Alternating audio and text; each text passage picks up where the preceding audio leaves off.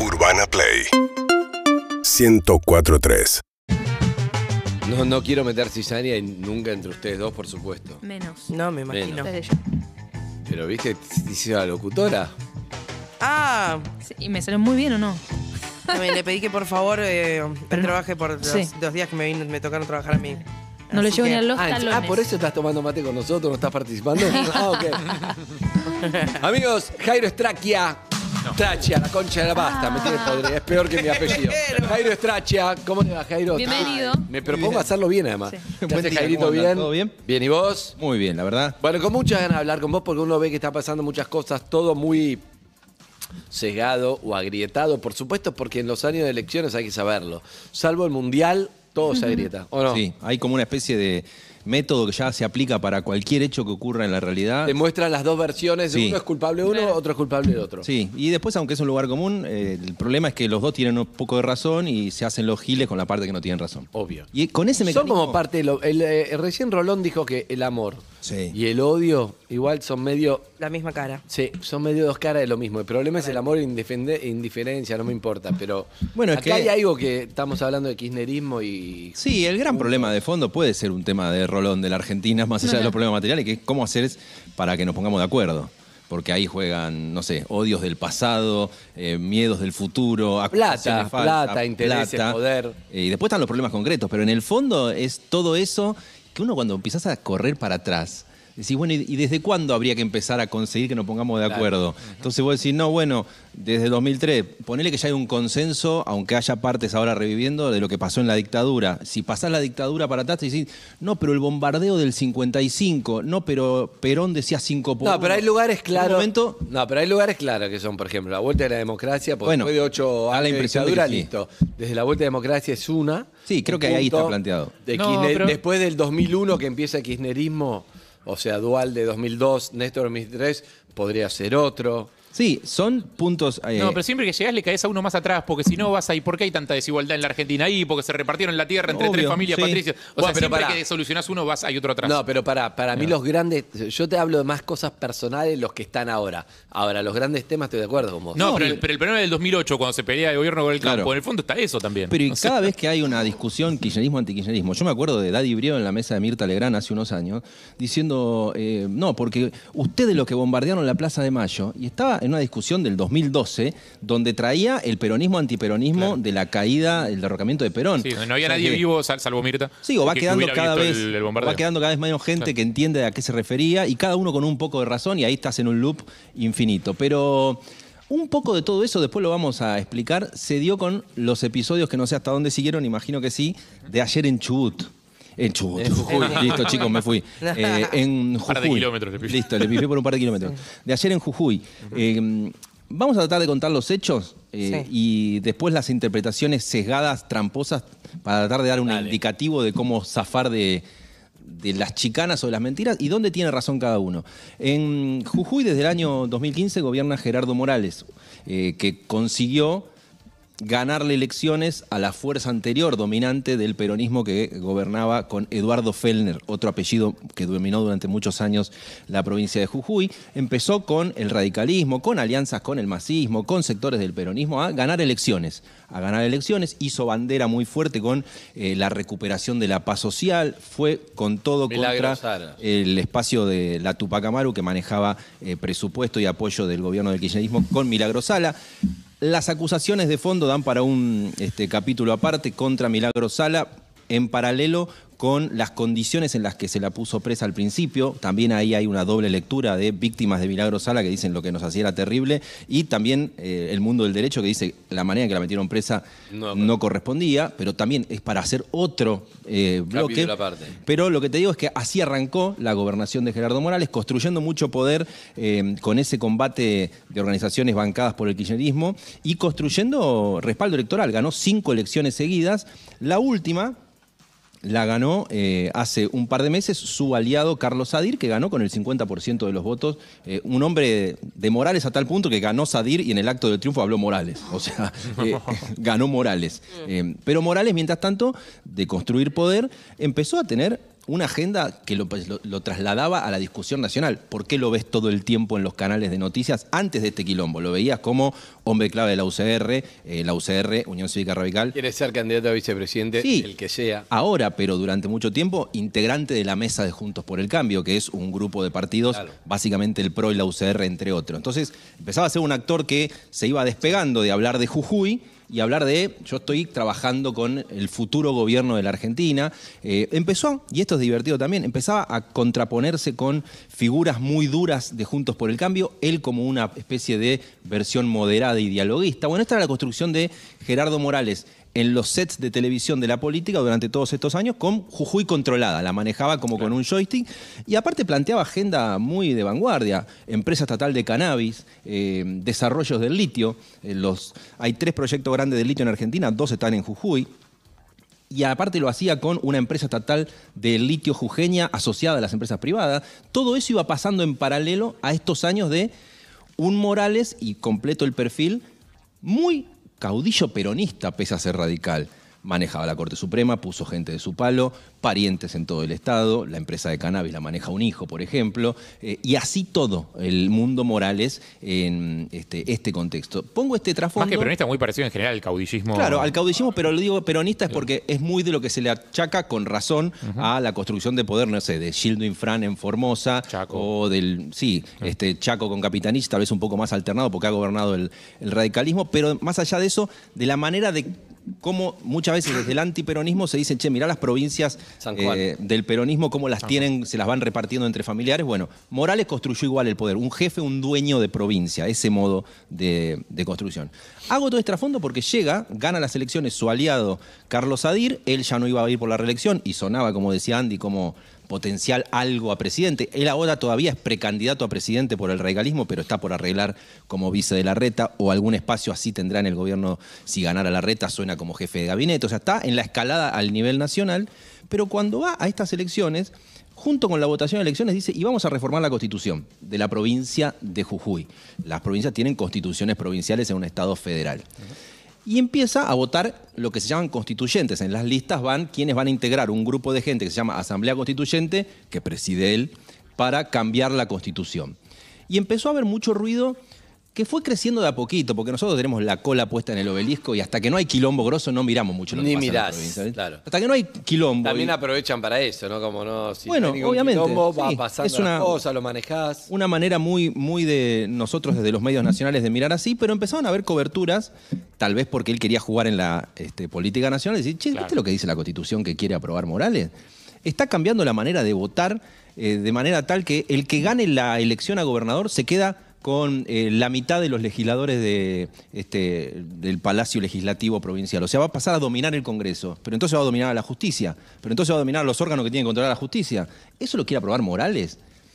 Después venían y decían, che, escúchame, fíjate lo que está queriendo aprobar Gerardo Morales, que elimina el Tribunal de Cuentas, que es un organismo que se fija a ver si el Estado está manejando bien o mal la guita. O sea, Morales está sacando a lo que los controlan. Él no está en Juntos por el Cambio, que dice venimos con la transparencia. Se empezó a hablar a nivel nacional de, che, ¿qué está haciendo con la constitución que quiere aprobar Morales?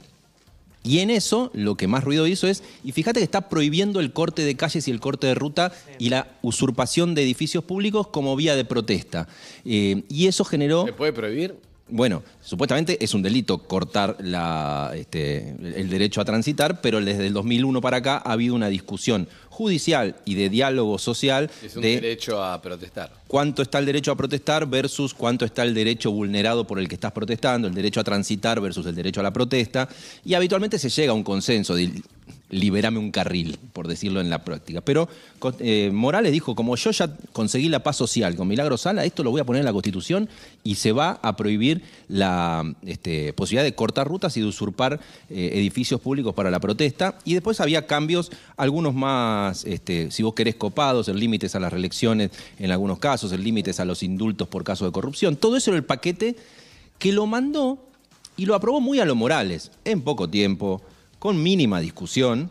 Y para que vos te des una idea, la desconexión de yo soy el dueño, el dueño al punto de que se hizo una rotonda para entrar a la casa. O sea, obra pública, rotonda en la puerta de la casa de Morales. claro. O sea, cuando vos sos dueño de la provincia, haces esas cosas. ¿Y la oposición votó en contra de No, esa ley? la oposición del peronismo votó con Morales. Ah, votaron a Porque ahí hay un punto donde cuando no gobierna el radicalismo, gobierna el peronismo. Y una reforma a la Constitución que, entre otras cosas, dice no vamos a mirar mucho cómo manejás la guita porque eliminamos el Tribunal de Es bueno para los dos. Es bueno para, para ambos. Entonces, eh, está bien la pregunta porque el radicalismo con el peronismo lo terminaban aprobando. Pero lo aprueban medio fuera de eje, en el medio de un estallido de reclamo docente que acá tuvo poca difusión, pero que generó una movilización como pocas en Jujuy, de una marcha de antorchas con miles de personas pidiendo por salarios docentes que son paupérrimos en Jujuy. Entonces, o por falta de cálculo, o porque se que creía... también es responsabilidad del gobierno. Obvio que es responsabilidad Eh, del gobernador. uy. Sí. O por falta de cálculo, o porque se creía, con perdón del tecnicismo, el más poronga en cualquier contexto. Porque se cebó, dijo, me vota más del 50%, estoy hace ocho años, voy a hacer la constitución que yo quiero. Metió la aprobación de la nueva constitución, la votación, en simultáneo con los docentes en la calle pidiendo por mejoras en salarios de eh, 65 lucas eh, en muchos docentes de un turno. O sea, estamos hablando de ese sueldo docente que Para tenía vivir. para vivir. Ese era el contexto en el cual eh, en los últimos días se aprobó la Constitución a la noche, cambiando la fecha para que nadie se diera cuenta de que se estaba votando la Constitución, con los docentes genuinamente pidiendo, che, estamos en la lona con el ingreso. Lo que decís es que el salario paupérrimo, es, es decir, por lo que supongo que vas a contar ahora, que no estaba armado en nada. Realmente, No, no. el salario muy malo, los Ese- docentes salieron a pelear eso. Por eso, y aparte se dieron en simultáneo las dos cosas, Bien. repito, o porque se creía el más, eh, el más guapo, el que yo la sé toda, o porque perdió, Subestimó, o porque perdió el registro de lo que podía pasar. Claro. De hecho, hay gente que lo banca mucho a Morales que dice, se pasó de déspota, se pasó de guapo, eh, no la vio. Lo cierto es que hasta ahí tenías un tipo de conflicto. Las organizaciones vinculadas con el mundo de los pueblos originarios empezaron a discutirle artículos vinculados con la propiedad de la tierra. Morales dicen, eran mejores los artículos que yo estaba proponiendo en la nueva constitución, pero si ustedes quieren, empieza a recular Morales. Hace una conferencia de prensa antes de ayer donde dice, ¿me están cuestionando esto? Lo bajo. Me habían cuestionado un decreto contra la protesta social, lo bajo. Eh, quieren que eh, lo que yo ponía de cambios en la legislatura suena medio autoritario, lo saco. Empieza a recular porque ve. ¿Cuáles son los puntos que no está dispuesto a negociar Morales? El único que no cambió de todos los que generan ruido es el de la prohibición de la protesta con corte de ruta y usurpación de edificios públicos. Pero imagínate que hay un registro de que estaba yendo demasiado por todo, Sí, porque se bajó. porque empieza a bajar. No es normal ya. Pero esto sucede antes de ayer, cuando hubo movilizaciones grandes y los primeros momentos de tensión en la zona de la quebrada de Humahuaca. Ayer lo que ocurre es que vuelven los cortes de organizaciones de los pueblos originarios a la zona de Purmamarca y empieza a haber una movilización con docentes genuinos que cantaban Somos docentes, no somos delincuentes, con organizaciones de pueblos originarios que también pedían el freno a la reforma de la Constitución y por un universo de gente que nadie de los que organizaban la movilización saben de dónde salieron, con eh, piedras, con palos y es lo que termina derivando. Primero en la represión eh, ante esa manifestación en San Salvador de Jujuy. De la policía, con muchas cosas para explicar, eh, este, operativos con autos eh, de civil ingresando a algunas casas, persiguiendo a gente en la manifestación, con, este, bueno, en algunos casos intervenciones violentas que terminaron con un herido grave hasta ayer, no sé cómo está ahora la evolución del estado de salud, con un rol muy de cómo reprime la policía local en Argentina, siempre pasándose de la rosca, y al mismo tiempo con un episodio muy delicado que es organizaciones que estaban en esas movilizaciones ayer, por un lado, eh, tirándole bombas molotovs a policías que estaban con el escudo y prendiéndolo fuego, y después volteando las vallas e ingresando a la legislatura de San Salvador de Jujuy, lo que termina de configurar el escenario de los hechos que ocurrieron hasta ayer. Una pregunta. Sí. Em, recién hablabas de gente que estaba en la protesta que no eran ni docentes. Sí. Ni pueblos originarios. Porque ¿Quién mucha crees gente. que era? Bueno, ahí hay toda una discusión, porque empezó a ir en respaldo a las protestas contra la reforma constitucional de Jujuy, que tiene todos esos puntos oscuros, a haber movilización de dirigentes políticos, legisladores y sindicales desde la este, capital federal y el Gran Buenos Aires, eh, y también tenés las denuncias cruzadas de quién infiltró la protesta si es que hubiera sido infiltrada.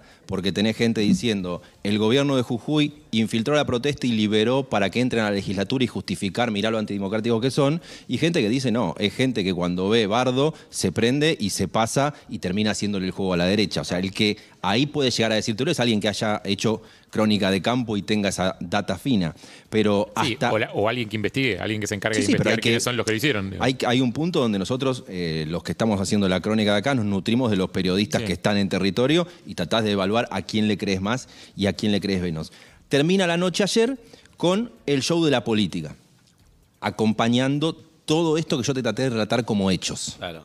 Y en el show de la política Empiezan las dos miradas de quién es el responsable de empiezan las miradas sesgadas que te quieren hacer trampa. Y a mí, lo voy a adelantar eh, como cierre de esto, me preocupa porque están jugando con fuego. Porque primero están las dos grandes miradas, si vos querés, de, fíjate, lo que está haciendo Morales de reprimir salvajemente es lo que va a hacer Juntos por el Cambio si llega al poder y quiere imponer un ajuste. Van a ir a un ajuste a pura bala, por decirlo así. Y del otro lado aparece un sector también que te dice, fíjate, lo que está haciendo el kirchnerismo de viajar a Jujuy y bancar a los que le tiran piedra y quieren meterse en la legislatura y prenden fuego autos, es lo que va a hacer el kirchnerismo para voltearnos si nosotros llegamos al poder. Claro. Sobre esas dos lecturas tenés todo el consumo abajo donde cada uno señala algo donde tiene razón y se hace el boludo con el resto. Por ejemplo, eh, vos tenés a los que dicen, fíjate, es el kirchnerismo alentando desestabilizar a alguien que quiera hacer un cambio, como nos van a hacer a nosotros si ganamos la elección, porque viajó el secretario de Derechos Humanos Horacio Pietragala, que qué tenía que hacer ahí reuniéndose con los El manifestantes. Chaco no fue, pone Clarín, por ejemplo. Sí, y que, por ejemplo, no le salía ni un tuit repudiando eh, la situación del Chaco. Y vos tenés ahí eh, una parte que puede ser sensata de decir, che, no hay una doble vara, no es mucho más rápida la reacción de ir a Jujuy que los 15 días que tardó en decir estamos con la familia de la víctima de un femicidio presunto ligado a organizaciones paralelas en una provincia gobernada por gente de Tupalo. Esa es, es válida la marcación, pero así como también vos ves que Juntos por el Cambio hace una conferencia de prensa con todos los precandidatos presidenciales, porque Patricia, Larreta, todo junto. mirando la elección, diciendo, bancamos a Morales porque ellos quieren venir a desestabilizar la democracia cuando nos toquen a este, ser gobierno. Pero no dice nada tampoco Juntos por el Cambio de que estaban cambiando el una, artículo, la una constitución, constitución todo lo que retrocedió, los docentes que ganan dos mangos. Sí, o sobre todo la parte donde Juntos por el Cambio se transforma en sommelier de caudillismos en provincias donde Claro. gobierna el peronismo, y cuando lo hace Morales, que te pone los parientes en todo el Estado, que te maneja la corte, que quiere... Es lo que decís que hacen estos en otros lados Y y, entonces- vos lo bancás. Es que, Claro. que los caudillos son el, el punto débil de todos, porque el- los, los caudillos que apoya eh, Milei son casta, aunque Sí. él es anticasta. Los caudillos que apoya eh, eh, Bueno, Cambiemos son autoritarios, aunque Cambiemos diga que no. Y los caudillos Hay- que apoya el peronismo son eh, jodidísimos. Hay un Sobre tema, todo el tema de ayer derechos humanos, por ejemplo. Una periodista eh, interesante que está siguiendo esto con bastante independencia en Jujuy, eh, de las estas que llamamos para tratar de tener una mirada local, es Rosario Agostini. Y ella decía algo, como jujeña, del funcionamiento en Jujuy, pero ella decía en muchas provincias. Me dice que a ustedes por ahí se les escapa entender, pero que acá funciona así. El Estado es una persona. Hoy es Gerardo Morales. Hace un tiempo era Milagro Salas, que era un estado paralelo, y antes podía ser Fellner, peronista, peronista kirchnerista, ahora radical. Y, cuando le decís, ¿pero qué quiere decir que el Estado es una persona? Que se te enferma tu pibe y tenés que ir al Garraham y llamás a esa persona que te consiga cómo llevarlo. Que necesitas eh, sacar el carné de conducir, vos entrás a la página del gobierno tal y sacás un turno en Buenos Aires, me decía. Yo si estás en un pueblo, en Jujuy, llamás al puntero de eh, Morales o al de Milagro Sala, che, necesito renovar que se me venció. Y ella planteaba, como jujeña, porque a mí siempre me genera mucha incomodidad hablar como Desde Buenos Aires, claro. Sí, juzgar sí. cómo funciona ahí. levantar el dedo. No. Pero ella planteaba eso. Acá el Estado siempre es una persona. Hoy es del radicalismo. Ayer era del peronismo. Después, antes de ayer, era de un espacio intermedio entre el espacio del Estado y el, y el, eh, sector privado. Eh, planteaba esto de que siento que están jugando con fuego.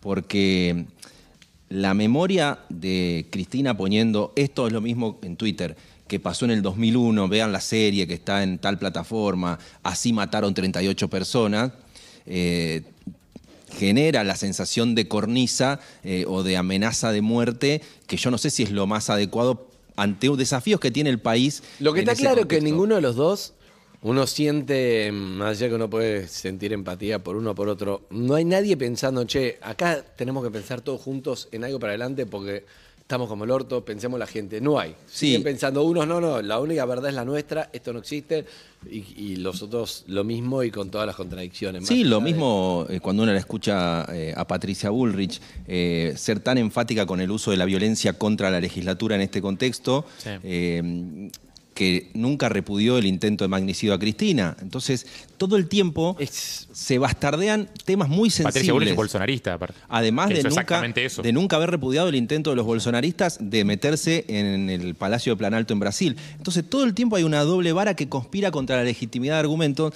y casi en una especie de continuidad de lo que era escuchar a Rolón recién. Es muy difícil ver cómo te pones de acuerdo genuinamente y de manera buena leche, no ahora en la campaña, donde vos sabés que están todos tratando de rapiñar un voto, después del 10 de diciembre gobierne quien gobierne, viendo los quilombos grosos que hay en Argentina, llámese inflación de 110%, crisis educativa. Qué difícil. Eh, lo que pensaba hace un rato era, el, el que tiene la llave para esto es el que está en un espacio político y juega contracorriente del mainstream de su propio espacio político. Es muy difícil en tiempos electorales porque pones ¿Cómo, en riesgo. cómo? El que está en un espacio y dice algo contracorriente de lo que manda en su espacio. Es el que le abre la puerta a, a poder mostrar que hay una chance de ponerte de acuerdo con el otro. Si vos estás en tu espacio y lo único que haces es hablarle a tu tribuna y enfatizar lo que sostiene a tu tribuna y hacerte el boludo con el resto, y no concedes esto, casi como en la discusión recién del mundo Rolón, si vos no concedes esto de eh, que puede haber una puerta donde lo que te dice el otro tiene razón. No vas a dialogar con la Es oposición. que probablemente si vos en contra de eso perdés a tu propio público. Es que ese te es- es que ese. ¿No es un poco lo que le pasó a Larreta con- cuando lo quiso sumar a Schiaretti? Es eso, son los ratings de anoche, los ratings de anoche, por decir algo periodístico pero que tiene política de fondo. Hacía en los canales de noticias, esto es mucho rating anoche, cinco puntos eh, La Nación Más diciendo golpe contra Morales y hacía cinco puntos C5N diciendo este es el ajuste que se viene Claro. eh, de la derecha si ganan el 10 de diciembre. ¿Cómo te peleas con el pico de rating electoral o mediático si tenés a la hinchada diciéndote? Y por eso para mí es un jugar con fuego, los hechos casi no importan y los quilombos que tenemos son muy grosos. Eh, esto es para otro capítulo. Hay una reacción en este momento de paro docente para mañana en todo el país, pero hoy y mañana en Capital Federal y Gran Buenos Aires. Y yo mando a mis hijos a escuela pública. Llevamos eh, con estos dos 10 días de paro en lo que va del año. Y entonces ahí da para preguntar, para, ¿todos los paros docentes eran reacciones a hechos igualmente graves? O sea, ahora la solidaridad con Jujuy era lo mismo como herramienta que la ola de calor, que las ratas en la ciudad o que las denuncias infundadas de abuso a las cuales se opuso cierto gremio. O sea, para cualquier tema la respuesta era el paro. ¿Y eso qué efecto tiene en la educación? ¿Se te van a ir padres de la educación pública a la educación privada? ¿Estás haciendo mierda ese tema? Y fíjate que son... ¿Conoce la torta mil hojas? Sí.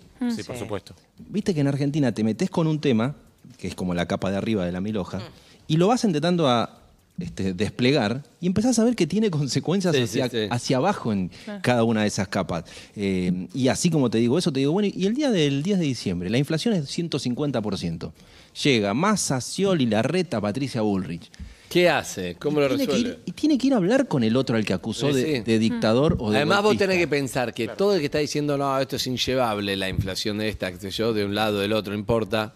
Si tuviera una solución, la pondría, diría, voy a hacer esto. Salvo mi ley que te dice, voy a hacer algo distinto, que es la dolarización, que estamos todos de acuerdo, queremos que es Y la peor opción. Pero él está diciendo, por lo menos dice algo, como decís vos, que hay libros diciendo voy a hacer esto. Lo demás te dice es multicausa, lo que hay que hacer, pero lo mismo que va a heredar, lo mismo que tiene un problema ahora Alberto Fernández el- el 10 de diciembre, sea quien sea, eh, arranca con ese problema, muy difícil de resolverlo. Es que hay un quilombo en el mundo, el otro existe. Claro. Y ese quilombo lo tenés que manejar. O sea, vos podés resolver, el otro no existe, lo voy a pasar por arriba. O sea, lo voy a borrar, lo voy a hacer una minoría, lo voy a pasar. Porque está esa idea de qué hago con el otro, el que no está de acuerdo. Pero el otro existe. Al final se puso Rollo en la columna. Es esta silla. El otro- Gracias, el otro Jairo, de la existe. silla. de la silla. Cerramos acá, Jairo, también. Por favor. Amigos y amigas, tanda y continuamos con Perro de la Calle. Dale.